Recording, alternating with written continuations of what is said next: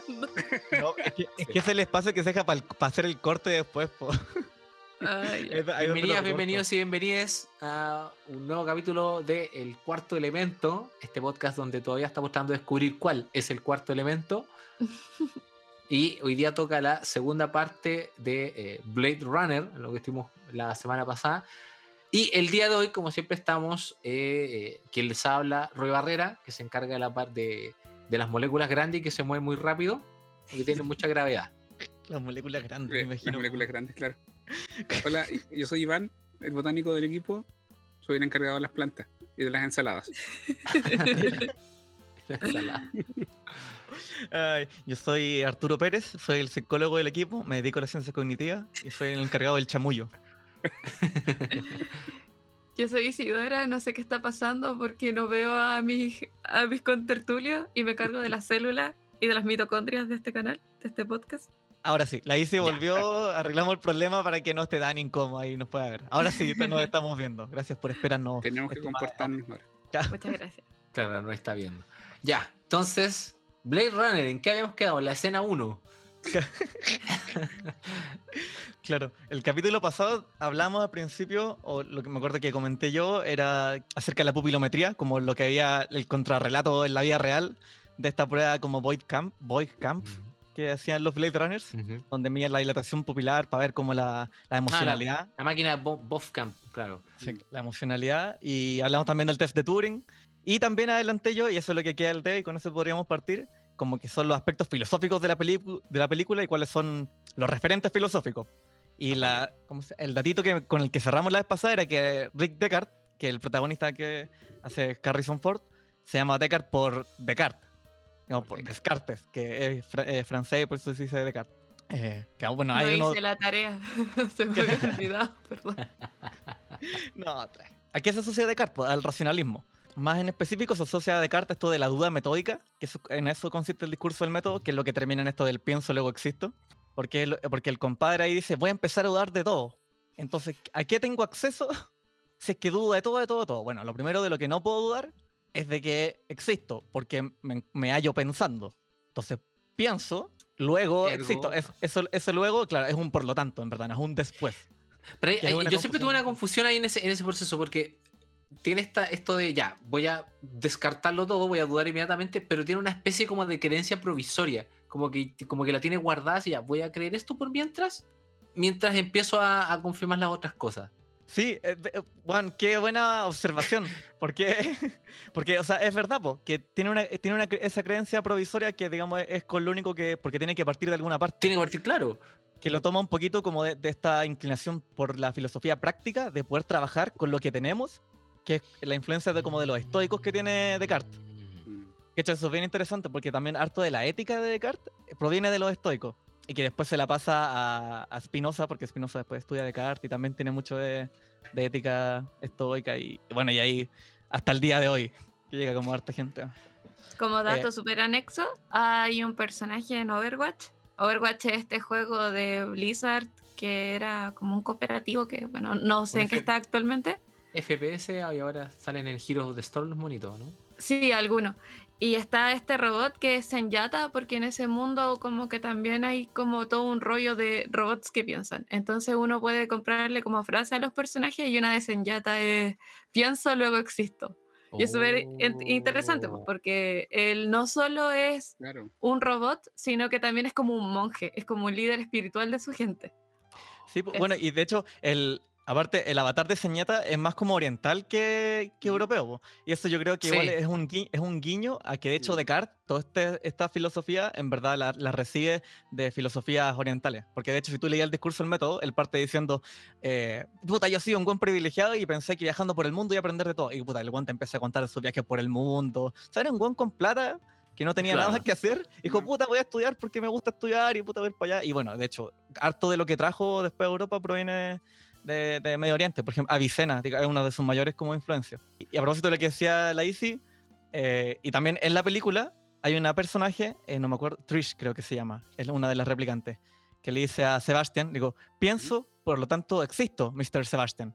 Que es que en el fondo... Ah, y está como ella concluyéndolo, sí. Sí. Sí, entonces lo que está haciendo ella ahí es afirmar que esa, esa capacidad de pensar la define también a ella como humana, que es uno de los temas centrales de la película, como qué es la humanidad y en qué se constituye lo Claro. humano, y ahí es como eh, se empiezan a plantear como todas esas preguntas. ¿Es lo humano o la experiencia que llamamos como humana eh, dependiente por- de ser biológico o de haber nacido como, en- como entidades biológicas? ¿O quizás es un tipo de experiencia, como una experiencia subjetiva, como lo que viví?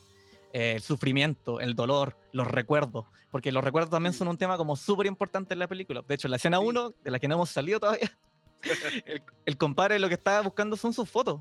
No sé si te acuerdas, está buscando sus fotos. Claro. Sí, cierto. Y lo que se preocupa Roy al final, con el monólogo final, dice como, he visto weas que ninguno de ustedes ha vivido. No, sí, ah, eh, es una película un poquito más solemne. Sí. Yo he visto rayos C por arriba del hombro de Orión. He visto, he que visto, Eso, eh, naves explotando puerta de nubes de Tannhäuser. fuego en las puertas de Tannhäuser. Sí. Y todos esos recuerdos se perderán como lágrimas en la lluvia. Exactamente, y esa es la Creo, si preocupación, no po. me- si no me equivoco, creo que esa frase fue Improvisada. Sí. Sí, es el Ah, punto máximo de la carrera de, Sí. de ese actor. Y ahí improvisa esa parte y es como, oh. Sí, igual yo creo que hay que entender que, que por cada improvisación exitosa hay 300.000 directores que están sufriendo, así como, oye, Claro. ¿Sabéis cuál otra, otra Es una improvisación? Es cuando Al Pacino en Tar- Dog Days Afternoon se pone a gritar Ática, Ática. Esta también es una improvisación. Oh, verdad. ¿Cachai? ¿Y Igual Heath ahí- Ledger en el Joker? la, más repetida de todas. Sí, eso es como. Bueno, entonces, em, como lágrima de la lluvia. Sí, mira, Sí, a mí me gusta siempre pisar el palito con, con estas cosas. Y dentro del trabajar con lo que se tiene, creo que eso está súper presente en general en la película, porque en esta definición de lo que es un ser humano, nosotros en el capítulo anterior hablábamos de, desde de potencial reproductivo, por ejemplo. Pero sin embargo, eh, acá aparece otro concepto de qué es lo que hay, qué es lo que veo yo aquí. Veo a alguien que se ve como humano, que siente como humano, que llora como humano, que sufre como humano, que se hace preguntas como humano y que es eh, eh, desequilibrado como un humano. Entonces, yo estoy viendo un humano, estoy trabajando con lo que hay y eso es un humano. De hecho, eso, el- por el ejemplo, en la novela eh, se acentúa, se, se enfoca más en el punto- en- desde el punto de vista de la empatía. Mm. Con toda esta religión, el, el mercerismo, toda esa cuestión que tiene como ese tono que eso que, que en la película no se ve, no, no, no se usó, ¿cachai? Pero que básicamente apuntaba a que la empatía era como el sentimiento clave que nos hacía humanos y unirnos entre nosotros y que nos diferenciaba de los replicantes. Eso, por supuesto, en la película se, se toca como emociones en general, digamos. Pero es como lo que es el Robbie, pues, lo que nos haría, lo que los haría a los replicantes humanos sería imitar, o sea, sería lograr alcanzar la misma expresión de, de sentimientos, de emociones. A mí me da la impresión de que la película, la película se tratan por lo menos cuatro como respuestas diferentes de qué es lo que es ser humano. Por lo- una, como la más ingenua, que es la de Descartes, diría yo, la de Rick Descartes, Mm. no la de Descartes, el filósofo, Mm. necesariamente, eh, que es como ser humano, sería humano porque naciste humano, y como filo, como el resto de las personas, que a los otros robots incluso les dicen skin jobs, que es interesante, que es como que les pusieron una piel encima, ¿no?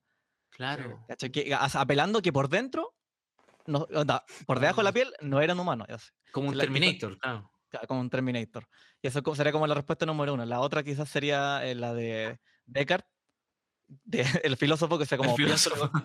de pienso luego existo, como de que la capacidad de pensar en esos robots es, la de, es lo que les da su condición como de humano, como su condición de humanidad. Otra sería la- las memorias, como apelar a- al recuerdo, pensar que la- eh, lo que hay vivido, tu experiencia, lo que- eso es lo que te construye, como te- que también construye tu identidad, que eso es lo que te haría humane. Y una cuarta, que es la que aparece como al final, que yo creo que es como eh, yo, lo, que yo imagino que Ridley Scott se cree que es la una de las respuestas correctas, que es la que se asocia más al existencialismo, que tiene que ver con el actuar, con el hacer algo. Por ejemplo, el, ac- el acto de que Roy iba a matar a Deckard, lo iba a dejar morir, y más encima cuando lo destacan mucho, que él es un robot de guerra, él está hecho para matar. ¿Y qué Claro. hace? En el último momento, al, al huevón que lo quería matar, lo salva. Lo salva y lo pone ahí, y, le- y y más encima tiene empatía. Le dice como, toda una experiencia de vivir en miedo, Como que tiene ese momento de empatía y lo rescata. Y eso como que ahí, esa es como la, una de las respuestas finales que te da la película también, como que tener la capacidad de desafiar quizá a veces lo que tú creí o como tu programación inicial, como que ser humano es actuar en el mundo, como que no es, a veces quizás no tu recuerdo, quizás no eh, haber nacido como humano, quizás tampoco pensar en lo que te hace humano, porque de hecho, bueno, hemos, a propósito de hablar de derechos humanos, por ejemplo, ese como, de- ¿qué es lo humano que quieren defender los derechos humanos? Si son de los humanos de los que los queremos defender también. Claro, está también esa, esa pérdida de humanidad. O sea, yo he visto un montón, por ejemplo, de. Seguimos en, siempre la ficción, de, de personajes que tienden a perder su humanidad en la medida que se van, por ejemplo, insensibilizando. Claro, entonces pensar no te asegura nada, como que, eh, como que esta capacidad de pensar te convierte en humano, no necesariamente. Parece que tiene que ver un poquito más con tus acciones. A mí me parece que eso es lo que propone la película. Como la filosofía se basa en personas que se pelean uno con otros a, lo largo de la vida. Como entonces la respuesta que estamos teniendo ahora de que uno es humano porque es empático es tan solo una respuesta, como Mm. que pueden haber Mm. otras respuestas, ¿cachai? Entonces como no sé si ustedes están de acuerdo con esa respuesta o proponen otra. Es que estar de acuerdo sería no estar de acuerdo, porque se supone que la idea es que hay un conflicto. Y en ese sentido, creo que la mejor definición es que, mira, esto se, eh, lo estoy diciendo desde, hay un, hay un físico italiano, se llama Carlo Rovelli, que él eh, define el, el cosmos y el flujo del tiempo no como objetos, el, el cosmos de forma de objetos, sino de forma de eventos, ¿ya? De cosas que empiezan y terminan en algún momento, ¿ya? El ser humano sería un evento, ¿ya? Un, un evento tremendamente complejo, un conflicto constante desde el inicio, partiendo por la lucha contra la entropía, ¿ya? Eh, hasta que efectivamente los sistemas fallan en algún momento y la entropía sigue su camino y los sistemas ya llegan a un punto en el que retroceden. Entonces creo yo que, igual es súper simplista lo que voy a decir, pero creo que es el conflicto de esas respuestas lo que termina definiendo lo que sería un ser humano o que, o que definiría que un replicante fuera un ser humano. Weón, qué maravilla de respuesta. Yo iba a decir algo muy parecido, pero de otro lado, así como nada que ver. ¿Cachai? Que la Simone de Beauvoir, la existencialista, Oh, fa- famosísima, eh, tiene un libro muy cortito, muy bueno, que se llama La ética de la ambigüedad. Donde trata de que todas estas respuestas, como esta- estas las que puse recién, en verdad son, ella dice, como son respuestas que se da a la gente eh, como simplista que quiere como una respuesta acabada de lo que es ser humano. claro. De que, en- de que, porque en verdad lo que somos es tensión constante. Como muy parecido a lo que estás diciendo tú, como que eh, todo Claro. el rato, no sé, pues somos, eh, no sé, a veces somos pareja, a veces somos individuos, a veces somos eh, hijos, a veces somos eh, padres, ¿cachai? A veces somos un individuo como en una estructura, a veces somos como, no sé, ¿cachai? Eh, personas en distintas posiciones, vamos ocupando distintas posiciones en, el- en los distintos momentos de nuestra vida. Y eso nos pone en tensión constante y además nunca estamos siendo la misma persona. Bueno, en ese sentido, la Donna Haraway también va como por esa línea, pues por eso ella define un manifiesto de, de cyborgs, porque como Mm. que la construcción en carne y hueso ya, carne y hueso como algo eh, concreto, está como anticuada en, en la misma mirada, pues como que en que en verdad cumplimos millones de roles y, y vivimos miles de posturas durante nuestra vida. pues. De pronto lo interesante sería buscar, sería establecer, por ejemplo, los paralelos entre un replicante y un ser humano. De ahí tal vez los componentes, no me acuerdo, en el programa anterior lo, lo conversábamos, de que Sí. son más o menos los mismos, en el sentido que están, están ambos basados en, en estructuras de, de carbono. No, no sé si los replicantes tienen las mismas fuentes de energía, por ejemplo. Eso no, no, no acuerdo. sé. Se supone Yo- que eran órganos creados en laboratorio y sí, como que se, se Sí. ensamblaban, digamos, pero no sé. Como impresión 3D de órganos, una cosa así. Yo creo que los replicantes son de verdad humanos hechos en probeta, así como Mm. tipo eh, un ¿Mundo mundo feliz? feliz. Mm. Sí, Claro. Es que, por ejemplo, en la novela se mencionaba eso, pero se mencionaba que eran creados en laboratorio, no sé, los órganos, no, no- no sé si eran como por partes o como una persona completa, y que vivían cuatro años solamente porque no tenían el mecanismo de recambio celular que tenemos los seres Ah. vivos. ¿Cachai? Entonces sus células se morían y ellos se morían porque no, no, no iban a producir células nuevas. No Sí. quiero entrar aquí a quitarle la, el protagonismo al Arturo, pero ¿qué organelo está súper involucrado en la vida de una célula? La mitocondria. Tu, tu, tu, tu, Alarma de mitocondria. Tu, tu, tu, Alarma de mitocondria. Marquen el bingo. Claro. ¿Cachai? Eso en, en la película te lo decían como que había sido hecho a propósito por la corporación Tyrell para que, no, por un tema de seguridad. Pero, La famosa como una obsolencia programada, entre Claro. pero en el fondo igual como que la, la idea que tuvo el, el autor de la novela eh, no es mala en el sentido de que cómo lográis que ese tipo de procesos eh, ocurran artificialmente.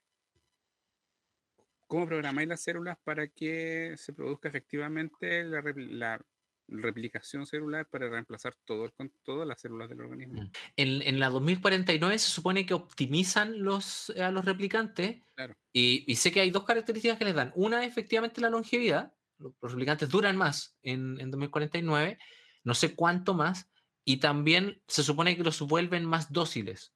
En- Entendía, eso me acuerdo, me acuerdo que explicaban que Bueno, no- se re- había menos riesgo de que se rebelaran. Y le hacían las pruebas, estas pruebas emocionales todo el rato. Claro. que Kate cuando lo, lo cuestionan como. Ah, lo cuestionan al sí. principio y después al- como si al final, cuando ya está como. Ah, como a punto de. Estaban todo el tiempo monitoreando toda la, la, la parte emocional, digamos. Que Entonces, ¿qué pasa si en realidad... sor- Sorry, mira, que, que súper cortito. Que nosotros estábamos ahora, por ejemplo, comentando que el, un ser humano es un, es un conflicto constante, ¿cachai? Un choque entre, entre una cierta idea. ¿Qué pasa si en realidad el replicante no es que cada vez es más menos humano, es más humano, sino que cada vez es menos humano? Me explico. Humano en probeta, pum, tenemos un humano, pero que dura cuatro años. Hay que resolver un tema de eh, que las células se vayan regenerando. Pero, por ejemplo, en mejorar ese problema, se le quitó otro que era el de la docilidad. O sea, ahora no, no era tan libre en ese sentido. Y como Mm. que creo que le quitan un poco humanidad en eso. Bueno, quizá igual una pregunta válida es si queremos que sean humanos, como que igual una per- per- perspectiva súper como humanocéntrica. Quizás queremos hablar como de seres pensantes, ¿cachai? Como, no sé, es una pregunta que estoy planteando. Como qui- quizá eso es, lo, es, la, es la validez, como un, tip, un tipo de experiencia subjetiva, como... Claro. es que Sí, ahí- yo. Ay, perdón. No, No, de nuevo estoy sin cámara, así que no sé. No, no- no tengo lenguaje corporal aquí. Es que ahí pasa que podemos tomarlo desde dos puntos de vista que obviamente nosotros, cada uno va a llegar a su, a- a su respectivo punto de vista por un tema casi de, de formación profesional, no sé, porque uno lo puede ver desde el punto de vista biológico. O sea, yo yo te lo trato, lo trato de, llego inevitablemente a verlo de si este ser es un humano biológicamente hablando. En cambio, si lo vemos desde el punto de vista cognitivo o de la estructura de pensamiento o lo que sea, eh, la respuesta va a ser otra. ¿Cachai? Porque puede ser que biológicamente no sean humanos, pero que cognitivamente lo sean. O te tengo un caso muy bueno, a propósito también de los paralelos que decía el Roy. Hace poquito me terminó un libro sobre cognición en pulpos. Oh, Y si tú- que Juan, si tú pensáis en los pulpos, los pulpos son moluscos. Claro. Como que vienen de esa línea. Entonces, las estructuras que tienen, que se convirtieron en lo que uno llama cerebro, entre comillas, son una cosa nada que ver a lo que es cerebro como en, en la rama de animales de la que provenimos nosotros. Que incluso como que estamos más cercanos de los pájaros, todo eso, porque, digamos, los moluscos, nuestra última relación con los pulpos, como el último ancestro común, es súper anterior. Sí, Lucas, sí, yo creo. Más o menos. Sacar a Lucas. Qué fome. Ujú. Eh, entonces, como el, el- lo que es como la- el, el cerebro en los pulpos, lo que es la cognición, es radicalmente diferente lo que su estructura cerebral. Y de hecho, ni siquiera se sabe si es que la- integra toda la información. Porque puede haber mucha que queda a nivel local, porque tienen como conexiones recurrentes en, lo- en los tentáculos. Eso significa que los tentáculos tienen, eh, toman decisiones independientes y que tienen memoria propia. Y de hecho, pero que el pulpo los puede controlar como top-down, como de arriba para abajo, pero los tentáculos independientes también tienen, eh, toman sus propias decisiones. po. Igual que el Doctor Octopus. Igual que- el Doctor Octopus. de, hecho, ¿cachai que los pulpos idéntico. tienen una cuestión? eh, hay una cosa de los pulpos que es un ejemplo clásico cuando se enseña evolución convergente, que son los ojos. Mm. ¿Cachai? Que los ojos de los cefalópodos son estructuralmente. Pero Iván, ¿qué es la evolución convergente? Ah, perdón, gracias Isidora. Evolución convergente es que dos eh, estructuras, o sea, que las estructuras em, que cumplen una misma función en dos organismos que están muy distanciados eh, genéticamente, filogenéticamente, etcétera, eh, provienen de orígenes embrionales distintos o provienen de, de un, de un origen biológico distinto, pero llegan a cumplir la misma función. Me enredé mucho para explicarlo. Como las alas, por ejemplo. Como las alas de las moscas versus las alas de las aves. La, la función es la misma, pero la- el origen embrio- embrional es distinto. Es como que Eh, llegaron a la misma solución evolutivamente Exacto. hablando. llega ahí a la misma solución, pero estáis hablando de dos grupos completamente distantes, ¿ya? aves versus insectos, y eh, embri- embrionalmente son nada que ver, o sea, son cosas Ah. totalmente diferentes. Entonces, los ojos de los, de los cefalópodos, de los pulpos, son estructuralmente y funcionalmente y casi idénticos a los de un vertebrado, pero embrionalmente no tienen nada que ver. Ya. O sea, su De- hecho- es completamente distinto. El cerebro es otra de esos ejemplos, po. como Mm. que es lo mismo, como que el origen embrional de la estructura, que son entre comillas cerebrales, son ganglios en verdad, es onda radicalmente diferente, pero la función, onda, el- lo que hace el órgano es lo mismo. Claro. Oye, entonces podría ser que, bueno, y me, me imagino en un laboratorio así en, en la corporación Tyrell, cuando están diseñando a, los- a los replicantes, tomen más de un camino alternativo para decir, ya, mira, los ojos de los replicantes van a funcionar un ojo, pero no van a ser iguales a los ojos humanos, porque, porque ahí tú te acordáis, por ejemplo, de por qué crean replicantes, para soportar ambientes eh, extremos. Entonces, por ejemplo, ya van a tener otra estructura para aguantar fuerza G, para aguantar radiación y todo eso, pero van a cumplir las mismas funciones porque al final para eso los estamos creando. Claro. Puede ser. Pero, pero, ¿cachai? Como, o sea, como dando un paso hacia atrás, ¿cachai? La maravilla que tiene la plasticidad de una célula, porque estáis diciendo que son dos células de orígenes distintos, lo que implica que tienen programas génicos distintos, pero que de alguna forma desarrollan una respuesta similar. Claro. Entonces, por ejemplo, podría ser muy probable que se parte desde una célula humana, por ejemplo, para ser un replicante y se empieza a inducir distintos estímulos y después generar un replicante, ¿cachai? ¿Eso es humano? ¿Es replicante? ¿Qué es? Claro, porque ahí estaríamos llevando a la definición genética de, de ser humano, así como el, el código de barra, el, el- ¿cómo se dice? El genoma. Ujú. Antiguamente un replicante le tomas una muestra de ADN y, ah, mira, tiene un genoma. Puede haber un porcentaje de diferencia. Yo siempre he escuchado eso de que, por ejemplo, el, el chimpancé tiene un 2% de diferencia con el genoma humano y por eso no es humano. Sí, de hecho es un 2%. Es que, es que estaba recordando que en Blade Runner 2049 hay como algo, como que Kay va a unas máquinas y revisa como unos, unos códigos genéticos. Sí, sí, re- revisan a- unas muestras para saber si efectivamente la, la- la evidencia de ADN que había era parecida a la de él o a la de un otro ser, y eso incluía humanos y replicantes. Sí, Entonces quiere decir que tiene que haber algún grado de diferencia, tal vez un 1%, ¿cachai? Pero Igual este yo- incluso podría ser menos, porque si un 2% un chimpancé y un ser humano, entonces sí, tiene que ser muy poco. Igual Pero- ahí va la pregunta como de, si, o sea, ¿qué más da si el replicante no es humano? O sea, no sé si, Sí. como que creo que, perdón Iván, es que no te No. estoy viendo, que creo que, que forzar esa idea, esa pregunta por la humanidad, a veces tal vez muy como del siglo pasado, estamos en otro siglo, tenemos nuestras propias preguntas y tal vez ahora no es tanto como de qué es un humano y qué no, sino más bien como, ¿y qué más da si no es un humano? Mm, ¿cachai? mm. O la, pro- otra pregunta quizás es, ¿tiene el mismo tipo de experiencia cognitiva que nosotros? Que quizás para para allá también iba como con los pulpos, porque esa es una pregunta como válida. Él tiene un cerebro, dicen como que los pulpos son lo más cercano a lo que hay un- a un cerebro alienígena. Como sí. que si podemos respondernos, si respondemos que los, si es que los pulpos son inteligentes, entre comillas, como mm, en un sentido parecido a nosotros, significaría entonces que quizás deberíamos admitir que otro tipo de, de estructuras, como por ejemplo máquinas o extraterrestres, pueden ser eh, agentes cognitivos con un nivel de experiencia, eh, entre comillas, similar a nosotros. ¿Cachai? Que no Oh. sé si vieron alguna vez ese video que anduvo harto tiempo en redes sociales de un pulpo que estaba durmiendo y estaba soñando. Y cambiaba de colores. cambiaba de colores. Sí. ¿No? Eh, estuvo un, un buen rato dando vueltas.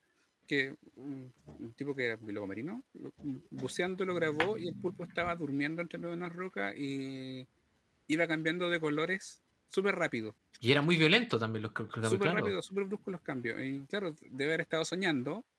Y el sueño a lo mejor se estaba camuflando, no sé. Señalan los pulpos con, con buceadores mecánicos. Oye, que todo esto, los pulpos no ven colores. Ay, ¿No? No, no ven colores, pues es el otro, el otro acuático. ¿Y bajo qué, bajo qué premisa, o sea, bajo qué estímulos se camuflan entonces? O sea, se, se mimetizan. No hay, no hay respuesta todavía, en verdad. Pero, Pero, una de o las- sea, uno de las posibles respuestas dicen, hay algunas especies de pulpos, no todas, eh, y aparte, no hay otros cefalópodos que no son pulpos, que no los tienen, pero que tienen receptores, que células receptores de color en la piel.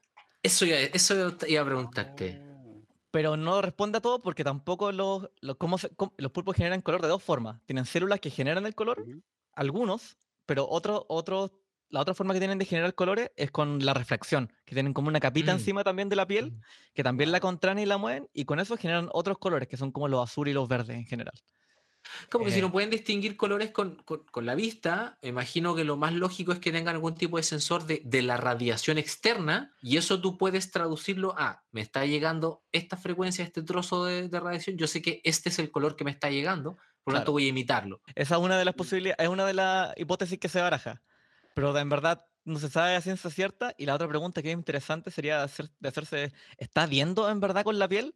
O, por ejemplo, es información que queda a nivel local nomás, que por ejemplo nunca llega a la conciencia. ¿Cómo veo un replicante ya que estamos en eso?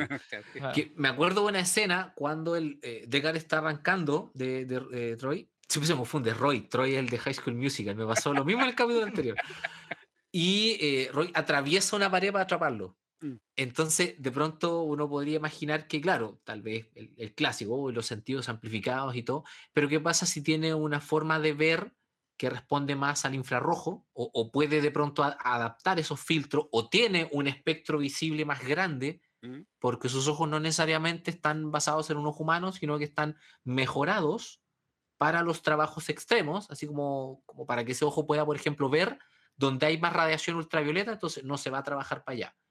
Cuando no hay luz visible, puede trabajar en la oscuridad porque puede ver a la, asignatura, a la marca de calor de los otros replicantes. Yo a propósito de eso me preguntaba por qué no tendrán quizás armas específicas para los replicantes. Onda, por ejemplo, si ven, tienen un espectro Oh. visual más, más amplio, podría, no sé, pues, tener una, un- una cosa que los deslumbre, pero solo con un rango de luz que los deslumbre a ellos. Algo que no veríamos nosotros, por ejemplo. Claro, un flash así. porque no tienen a Batman como detective. claro. Quería volver a una cosa que, que se me quedó de lo que dijo la Isi delante. Pasa que yo creo que el leitmotiv de la, de la historia, de la novela, tanto de, de tanto la novela como la película, es justamente la diferencia entre replicante y humano, más que, na- eh, más que nada por, el- por, por miedo, por, por el típico, por la típica motivación, ¿no es cierto? Mm. Creo yo. La típica motivación del humano de temerle a algo que reconoce como extraño, como, como ajeno, El pero que otro. puede- Mm. pero que se puede em, camuflar o se puede meter fácilmente entre nosotros y no lo vamos a ver. De hecho, hay una, Ah, esa parte, paranoia es bien antigua, hay una claro. parte de la novela, yo estoy seguro, estoy buscando acá porque me acuerdo, que hay un personaje que no recuerdo el nombre, que le dice a Deckard que si em, ellos incluyeran a los replicantes dentro del espectro, como era, eh, de empatía, bueno, en el fondo sí Ujú.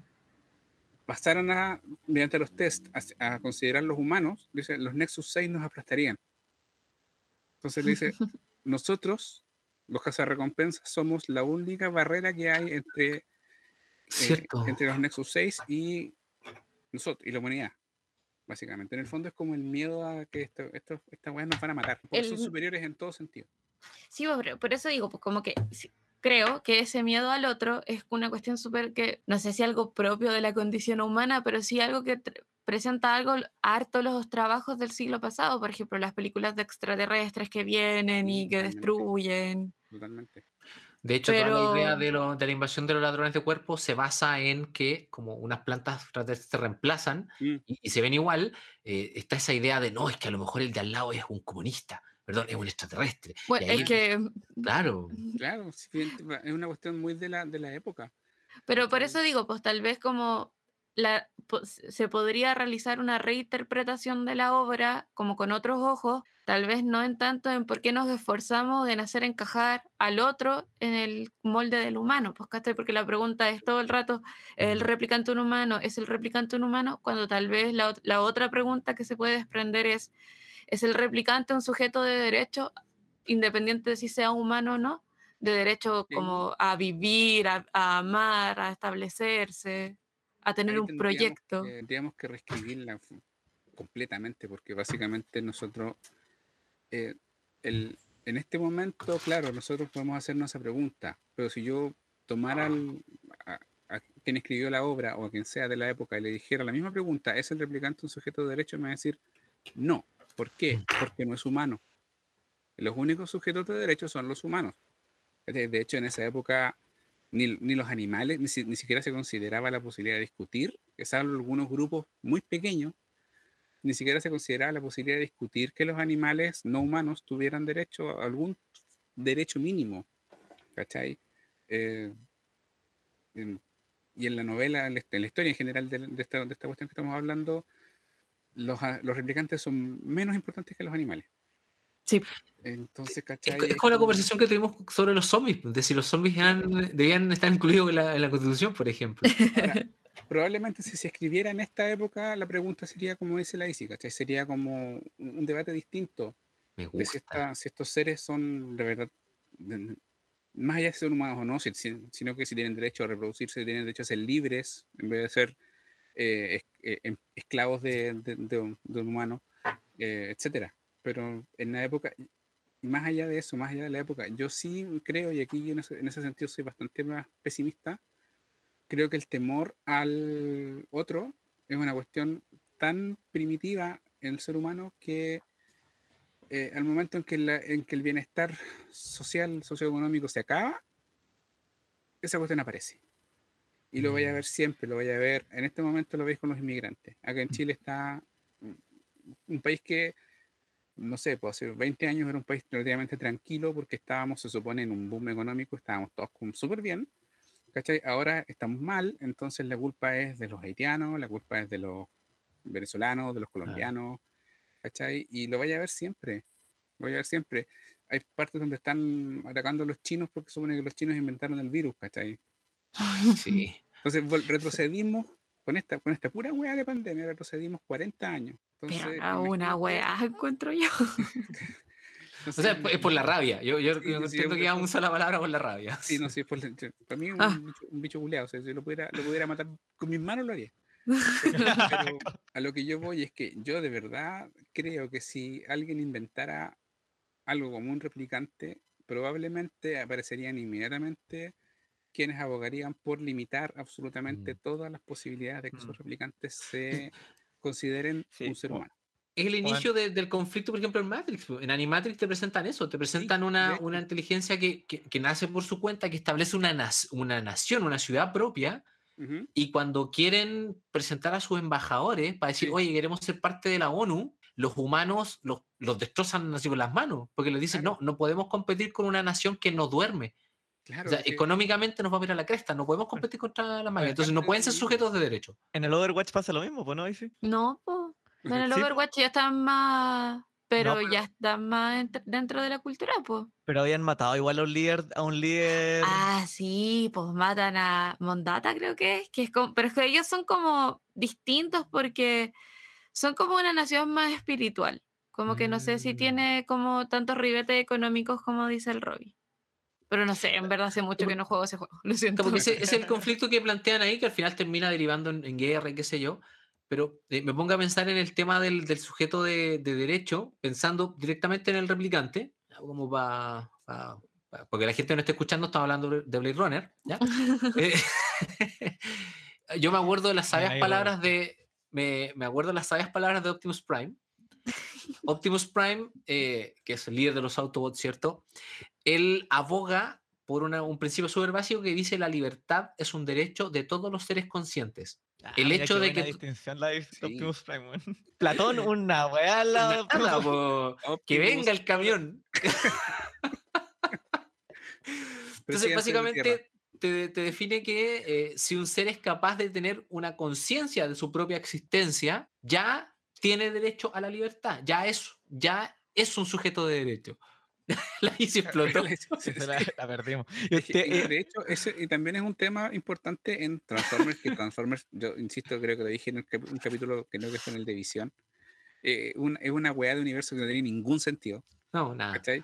Nada, o sea, no, no hay un- una filosofía, weón. Nada, nada, pero ya filo. Pero papá, esa filosofía. La pregunta subyacente igual está, ¿cachai? Porque el- estos robots gigantes, obviamente, si se les da la gana, nos hacen pebre. O sea, no, no tenemos oportunidad de vencerlos.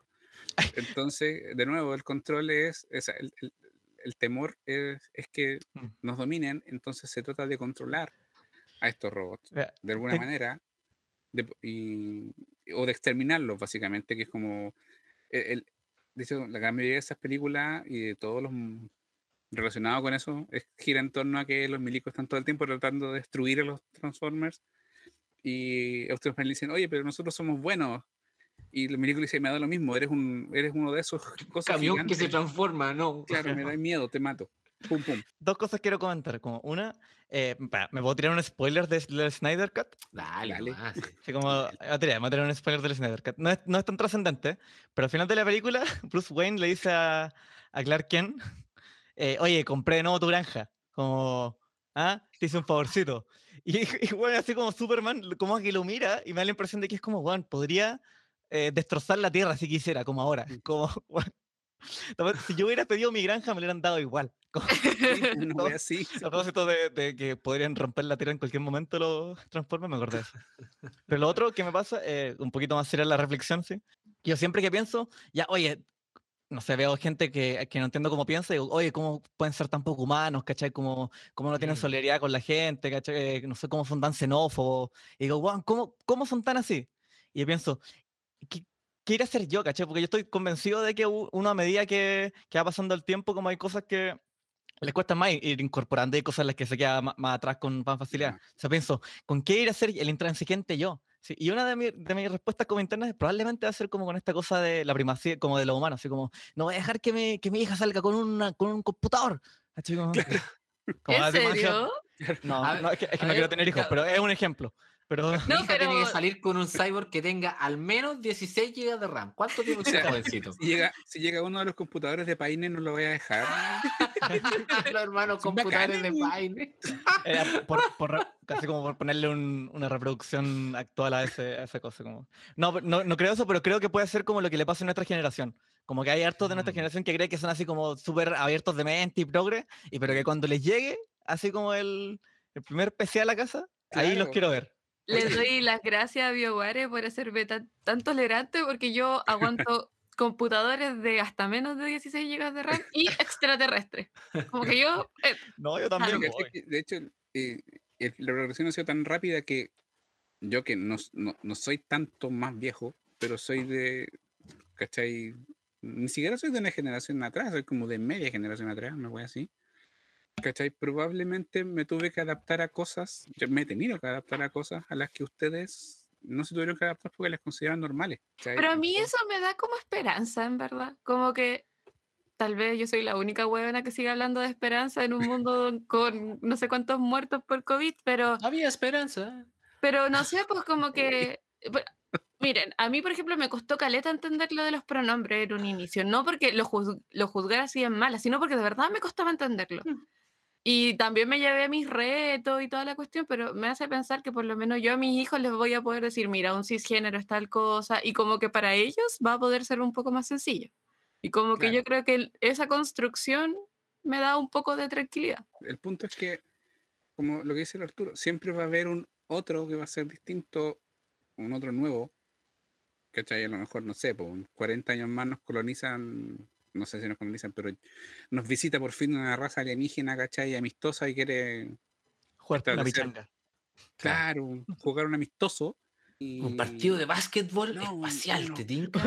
¿Te imaginas una como- idea Una prueba de evolución convergente así, bueno, para la cagada. Como, bueno, desarrollaron el fútbol. Como, bueno, descubrimos que ustedes también tienen fútbol, por eso vinimos. Claro, queremos jugar un partido. ¿cachai? Y alguien, y, y alguien va a decir, no, yo con esos buenos no me junto, ¿cachai? Porque, porque son feos, Es que, son es malos. que sé que mira, eso- yo eso es tengo miedo porque voy, a ¿no? pisar, voy a pisar el palito, no, yo sé. Porque los ejemplos que estamos viendo, o sea, ya, por ejemplo, llega una civilización extraterrestre, los pulpos evolucionan y no nos dimos cuenta y salen del- de, los mares a, Oh, qué a miedo la, eso. la ONU, no sé, o lo hacen los delfines primero. Pero siguen siendo, y, y me disculpo por cómo va a sonar, pero siguen siendo eh, eventos naturales. ¿ya? Yo sé que suena, yo sé cómo suena, por eso pido disculpas. El replicante es algo que fue artificialmente creado. Entonces creo, es es súper raro que nazca racismo frente a algo que el mismo ser humano creó.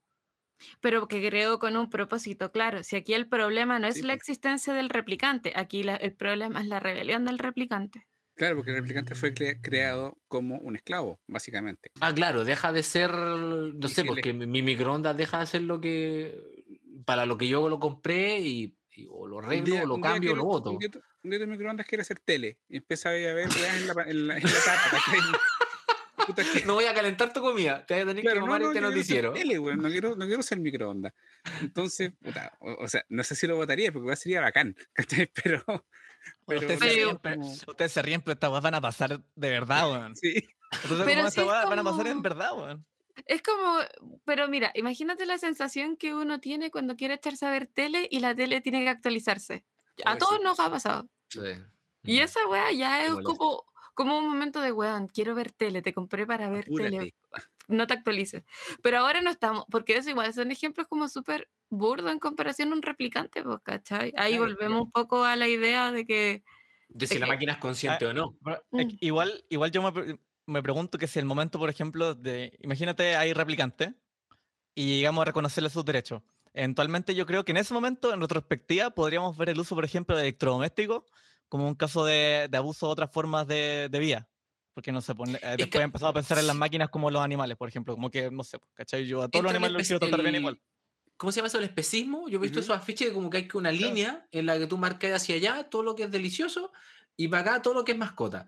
Y, Claro. y, y tienes como, y como una escala. Entonces, efectivamente, entre, no sé, entre el replicante, después Terminator, robotina man, y después una lavadora, la línea está marcada ahí. Es que, ¿qué pasa, cachai? ¿Qué pasa si ese replicante, esos replicantes desarrollaron conciencia? Eh, pasaría un poco, por- no sé, por ejemplo, ¿qué pasaría si mañana las vacas empezaran a hablar? Entonces, tú vas por, la, pues, vas por un campo y una vaca te saluda, ¿cómo estás? ¿Y cómo está tu familia? Sí, bien, ¿y tú Pero- estás bien? Ya como No, que no pero- querrías comer vaca porque es, eh, te, te- te Ya no darías cuenta comer vaca, claro. O sea, te darías no, pero, cuenta que es un ser consciente al mismo nivel que, que tú. Entonces, si Ah, se pero- descubriera, pero es- eso yo no creo que si la vaca aprendiera a hablar, significa automáticamente que tendría inteligencia de humana. No, pero me refiero a que fuera como conversar con otra persona. En el fondo, que tú te dierais cuenta que tiene. ¿Qué con- pasa el test de Turing? que, que en el fondo te dierais cuenta que sus procesos son, no sé si iguales, pero análogos a los de uno, y que también tiene conciencia, que también tiene sentimientos, y que también, más, Pero- allá de que se sabe que los tienen, pero que, Ah, que tú te bueno. dierais cuenta que son un análogo de humano, mucha gente te diría, chucha, yo no puedo comer eso, po", porque es como... Bueno, de hecho, igual técnicamente, no sé, que yo tampoco puedo estar, yo solo estoy seguro que ustedes piensan porque son análogos a mí, Mm. en el sentido que son iguales e- estructuralmente, pero aparte de eso, yo en verdad no tengo ninguna certeza de que ustedes están pensando. ¿no? Ustedes tampoco tengo la certeza de que yo estoy No. pensando. De hecho, a veces yo por las estoy que pensando digo, en estos momentos. No, Puedes tener la certeza de que yo Que no no. estoy pensando hasta ahora ya. No sé, era como que si nos diéramos cuenta que estas cosas que Mm. fueron creadas para ser, un nuestros esclavos desarrollaron conciencia más allá de la programación que se les quiso dar, eh, probablemente tendríamos que replantearnos si Mm. de verdad deben seguir siendo esclavos Mm, o mm, si debemos garantizarles derechos iguales a, a los de los seres humanos. mm, O por el lo- contrario, Es lo que dice Optimus Prime, que está el momento de desbloquear, de, de pasar esa llamada singularidad, mm. ya te ganas la- el estatus sujeto de derecho. Pero, Pero- en todo caso, dale. Que ahí es- hay dos respuestas, tú estás dando dos respuestas, pues, pero hay una tercera, que es que tú lo obligas a que continúe en su condición de esclavo, pues, y eso es Blade Runner. A la larga, Es Eso. mantener el status quo y eliminar a todos aquellos que se te están saliendo de, de la línea de producción. Ah, claro. Que ese es el, esa es la forma, ¿cachai? Como del, del humano antiguo de hacer las cosas, ¿cachai? O sea, si los esclavos se les escapaban en la época de la esclavitud, los mataban, básicamente. Los, cas- los castigaban con azotes y si insistían, los, los colgaban de un árbol. Lo que decir yo, perdón que te interrumpan, a propósito de, de la, de la programación. Porque uno está, estamos hablando como de que rompieran su programación como si los robots fueran programados, pero en verdad es súper implausible Mm. que si tenéis un agente cognitivo como de ese nivel y como de esa complejidad, que alguien lo programe en verdad. Como, Mm. porque tendría que ponerle instrucciones para todo. Claro, ya es- no hay una programación ahí. Y eso Y es literalmente imposible. Entonces, lo, lo más probable, que también es como se hace ahora, y por eso, lo- por eso la inteligencia artificial ha avanzado tanto ahora, es que están estos algoritmos de aprendizaje. Pues de hecho, todos estos deep learning en verdad son formas de aprender, en las que tú entrenáis un, una, un- una red neuronal artificial, ¿cachai? Una cosa de ese estilo. El otro día vi la Robocop nueva, yo no la había visto nunca. Em, de hecho, nu- nunca me gustaba mucho Robocop, la antigua, pero la nueva me gustó. Es muy buena, Iván. ¿cachai? Y hay una parte donde el loco eh, necesitan quitarle, em, necesitan hacerlo más robot porque el loco se demoraba, no sé, un milisegundo más que un robot en disparar, en tomar la decisión, como que reflexionaba antes de cada disparo. Y el, el profesor, no sé, le abre la cabeza y en el cerebro le- como que le mueve unos, unas weas como unos chips, así, como que le, le, desconecta unas conexiones neuronales y le conecta a otras. Esa wea se podría hacer con un cerebro humano, en la, ¿cachai? Que yo te implante un, no sé, un alambre de aquí hasta acá y que esa señal que pasa así te gatille otro comportamiento o te anule un comportamiento.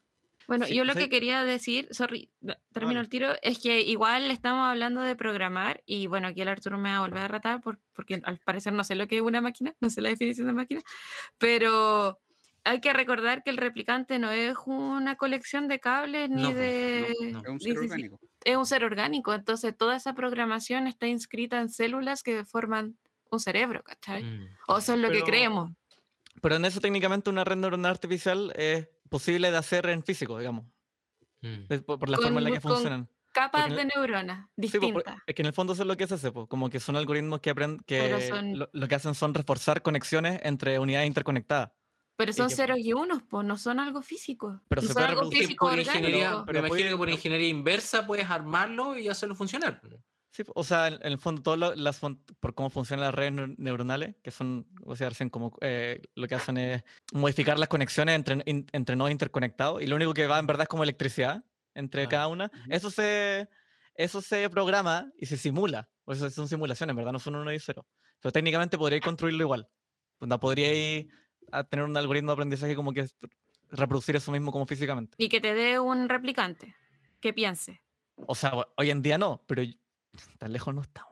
Cabo, yo veo ahí dos approaches, ¿cachai? El approach de efectivamente, de físicamente armar algo, por eso menciono esta la ingeniería inversa, armar un cerebro tal como lo vemos, eh, poner la cantidad de transistores, lo que sea que utilicen estos componentes positrónicos, ¿cachai? Digamos, el cuanto ciónico, qué sé yo, lo arman y después lo prenden y ven que funciona, y ven cómo empieza a aprender. Ese es un camino. Pero el otro es directamente crear la, la simulación y después esa meterla en, en algo que lo aguante. Tampoco serían solamente ceros y unos, porque el, el- el componente digital es fijo, las líneas de código son fijas. Pero la gracia de la, de la red neuronal artificial sería que, es- que se va adaptando, va generando nuevas conexiones a medida que aprende. Es Que que mi, rollo, mi rollo con eso es que ¿cómo programáis una neurona, cachai? Y una- un cerebro. Eso es como, ¿cómo lo Ah, hacís? Pero que, ah, no programáis la tarea, po. Mm. ¿Cachai? Ah, que- ya, ya. Eh, Por, por eso decía yo que no es plausible eh, programar un robot porque no podéis programar esas tareas tan complejas. Porque no sé, ¿cómo programáis tomar el vaso? ¿Cachai? Cuando tenéis Mm. como. ¿Cómo programáis eso? Como coordinar todos los dedos, como todo eso. De hecho, nosotros tampoco no lo hacemos directamente. Cuando, cuando yo tomo esta taza, no digo voy a mover mi brazo hasta allá, voy a poner tal presión, voy a levantar esta cierta. No, yo llego y lo hago, esto está automatizado. Sí, bueno, de hecho, cómo funcionan, por ejemplo, las redes neuronales, es que tú les pones como un input, la máquina te tira un output y tú le decías a la máquina lo que esperabais. Y Sí, la pues máquina como evaluando. Mm. y la máquina se corrige como para atrás, se llama como la, la propa- propagación retroactiva, eh, la máquina como con ese, ese delta, esa diferencia, calcula como cómo tiene que modificar las conexiones para atrás. Y Como que la entonces ya- castigando. en el fondo, claro. Y, ahí, y, y con eso va modificando la, la potencia de las conexiones. Y, con- y a medida que se van modificando la potencia de las conexiones, se, se prenden y se, y se apagan como otros, otros nodos de procesamiento. Como muy parecido a las neuronas, en el fondo. Como que si les llega la cantidad de información desde sus vecinos parecido, como que ahí van Ujú. funcionando.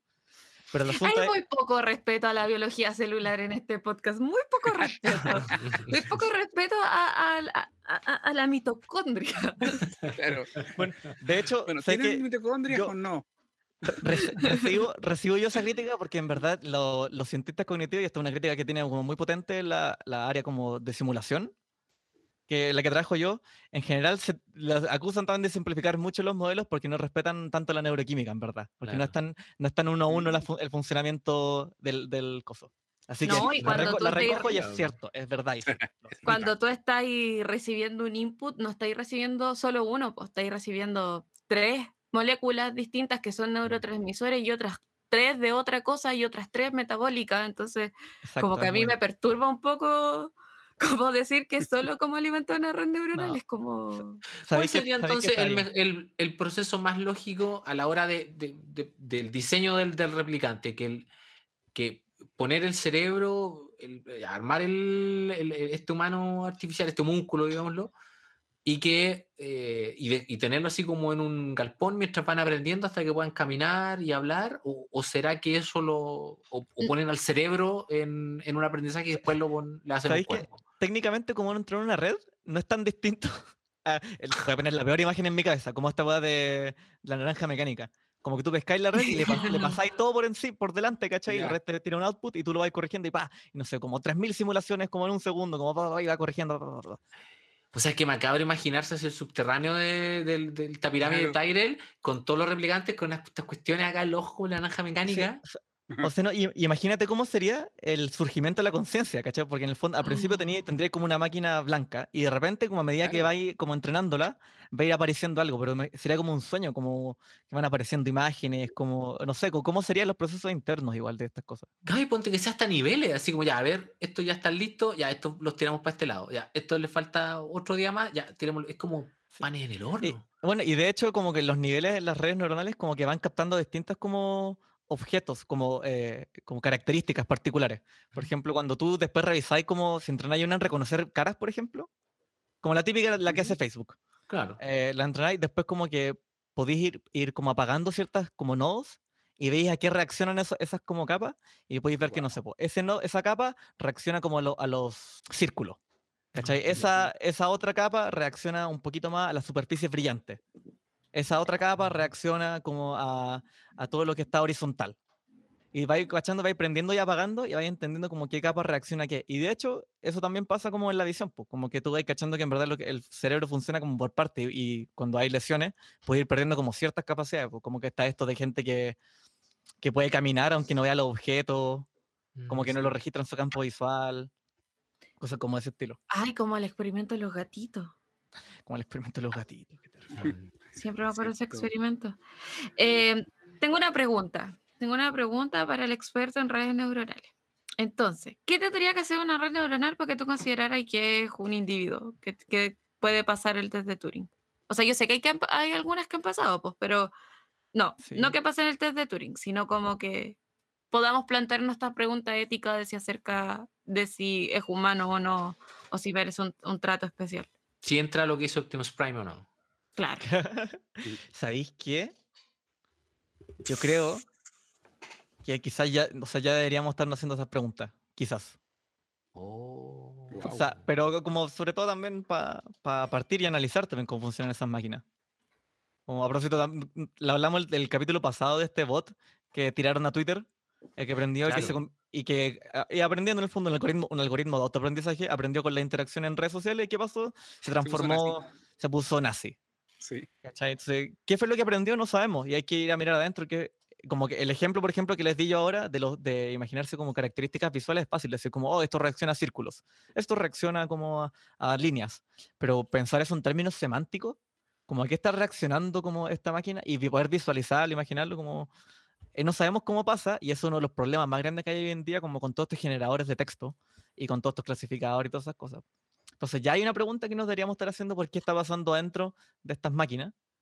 Y yo creo que aquí ya nos falta mucho para que alguien loco se lance como a entrenarlas como, no sé, No, mucho más. Si cuáticamente. es que a no lo están haciendo ya, sí. Sí. Oye, tengo y- otra pregunta respecto a eso. Si, si existe una relación en, en- en- en complejidad versus tiempo, por ejemplo, una red neuronal artificial sea lo suficientemente compleja, eh, digamos en una simulación que todavía no se puede hacer, para que podamos entrenarla para que eh, reaccione como, un, como una red neuronal eh, como la nuestra, ¿ya? Versus cuánto tiempo necesitas para entrenar esa red para que efectivamente pueda conversar con una persona. Existe así como, mientras, si es así de compleja, necesitáis un año para entrenarla, no sé. O sea, como por tiempo igual depende, con- no sé, qué, qué computadores tenía, así como los clusters.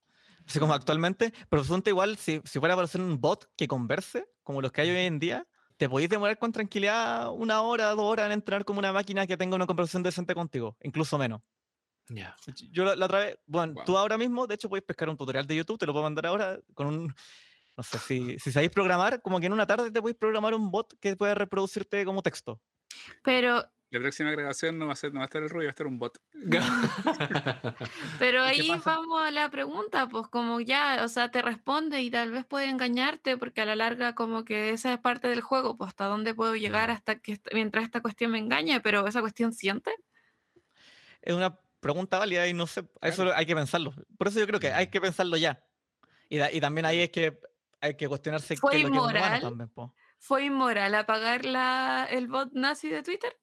Tan, Mm, tan, tan. Tan. Preguntas difíciles. Yo no Creemos, tengo o sea, suponemos que no, porque suponemos que no sentía, su- suponemos que estaba respondiendo de acuerdo a su entrenamiento.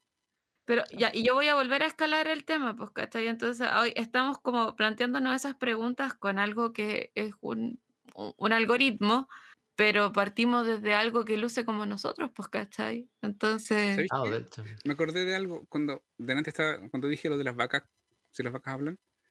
Mientras ustedes hablaban, yo estaba pensando, ¿dónde hay animales que hablan? los, Narnia. Los cuervos. los cuervos. En, en Narnia, bueno, los cuervos sí, pero digo, que hablan como, un- como un ser humano. En Narnia, más allá de la alegoría cristiana, que en Narnia es una, una cosa muy alegórica, eh, los animales, algunos animales hablan, ¿cachai? Y hablan tal como un ser humano, conversan, tienen los mismos problemas que un ser humano. Pero hay animales que no hablan. Y se establece claramente que los animales que hablan son superiores, son sujetos de derecho, versus los animales que no hablan. En. Harry Potter se hace la misma distinción en, en el Animales animal Fantásticos, que- como encontrarlo. Se define lo que es una bestia, por ejemplo, Sí. que son animales que, que no pueden, eh, que, que al final se definen como que no son capaces de entender las leyes, por ejemplo. Claro. Harry le- Potter es el peor ejemplo porque tienen elfos domésticos. Sí, sí, no, me, consta, me consta que sí, pero, pero me, me acuerdo que también hacen esa, esa. Es una obra muy bonita, una obra anónima, por cierto. Sí, sí, Muy- no se sabe quién bonita. la escribió. No, pero es, marav- es muy bonita. Muy, muy buena. todo. De hecho, en Narnia está prohibido comer animales que hablan. Está mortalmente prohibido comer animales que hablan. Sí se puede comer animales que no hablan, porque son. Oye, inferiores. pero el burro de. Shrek, el burro de Shrek era un burro normal por el que no se daba un peso hasta que empieza a hablar. Empieza a hablar y automáticamente su estatus sube. Entonces tú ya no te vayas a comer un charqui del burro de Shrek. Porque el burro, ¿cómo me lo voy a comer?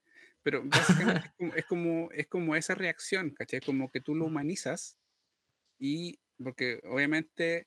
Es que dentro de identifica. Narnia- dentro de Narnia, la teoría cristiana era que este, este, esta fotocopia de Dios, que era el papá del león, ¿cachai? Fotocopia. a través del león, ¿no es cierto? Le dio a algunos animales, que fueron los animales que lo ayudaron, ¿cachai? El don de hablar. Eso es pero- nepotismo. Ah, totalmente. Pero a ciertos linajes de animales. Entonces, habían caballos que hablaban y caballos que no hablaban. Y los caballos que hablaban no podían ser montados. Como Mister Ed. Ahí la alegoría cristiana nos agota en verdad, porque en, en el fondo en verdad es esta cosa muy de tener alma. Como, Exacto. imagino es como eso. Y para volver a Descartes al principio, porque yo creo que deberíamos ir cerrando quizá. Sí, Pero Eh, pero- de eso- y del pecado original, de verdad. pecado del ori- pecado y- sí. original. totalmente. Es una alegoría completa.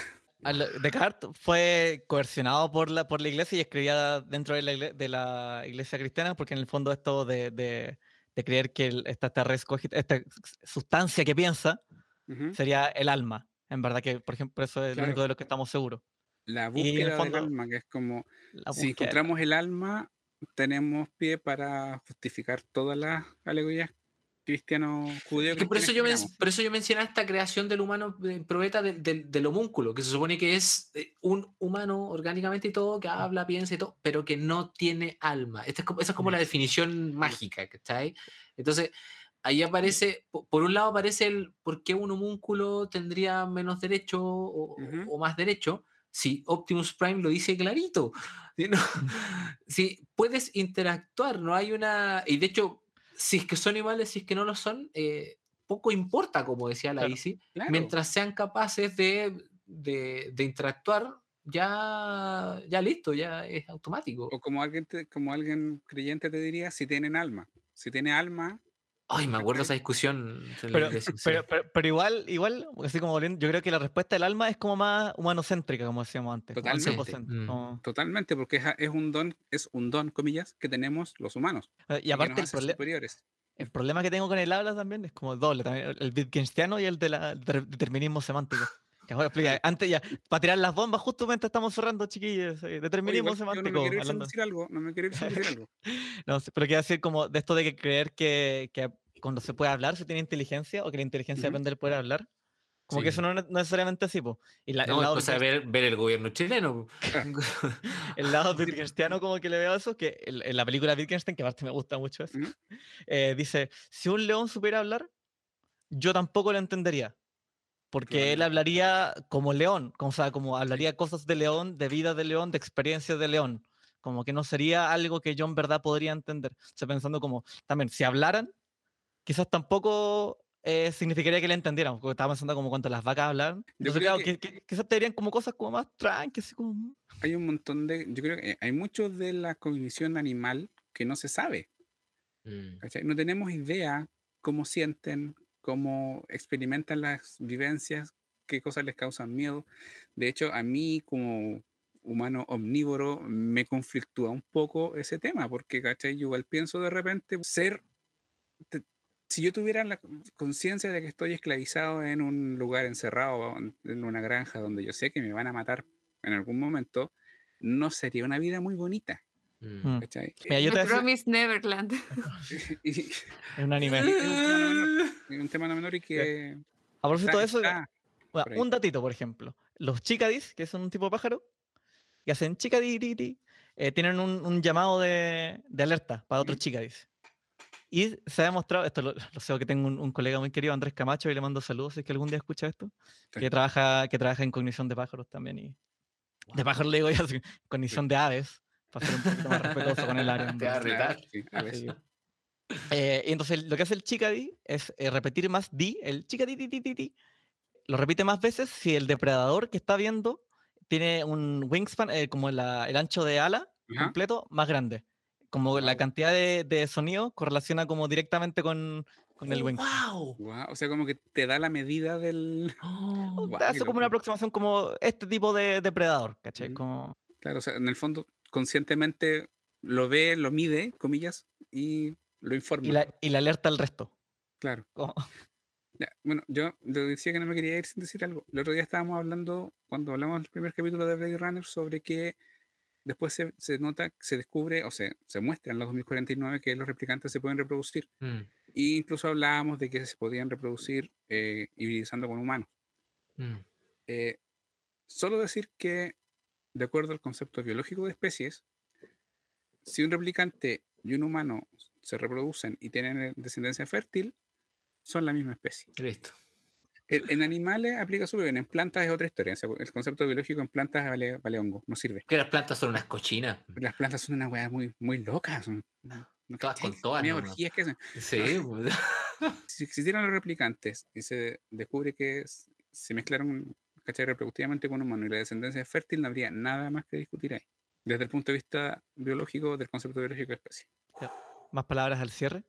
Sí, yo quería volver como mil minutos atrás, no sé en verdad en qué momento. Hay un, bueno, esto yo tam- tampoco lo se me ocurrió a mí, lo vi en un video de YouTube de nuevo de Like Stories of Old, y en donde él cita a un filósofo que se llama Ernest Becker y que habla un poco acerca de cómo el alma en verdad es como esta construcción de la identidad, como que uno tiene alma Mm. mientras sea capaz de, bueno, también esto es como un poco de, de reflexionar sobre él mismo, ¿cachai? Entonces, gracias Optimus Prime por darnos tanta, tanta sabiduría. La, la- la iglesia cibertroniana, Hasta que todos seamos uno, dice Optimus. claro. Ese, es- ese es el lema, porque se supone que, eh, según, según lo que él, él explica, es que la conciencia viene como de una entidad universal que se llama The Allspark. Entonces, cualquier cosa que pueda tener esta conciencia, originalmente era parte del Allspark, tiene su vida, ¿cachai? Tiene su existencia, tiene su alma, pero cuando muere, pasa, vuelve a ser parte del Allspark. Y la misión última de los Transformers es cuidar la Allspark. Y de hecho en la película del 86 la muestran así y hay un Autobot que es el elegido y la abre y toda la cosa. ¿Será ese el cuarto elemento?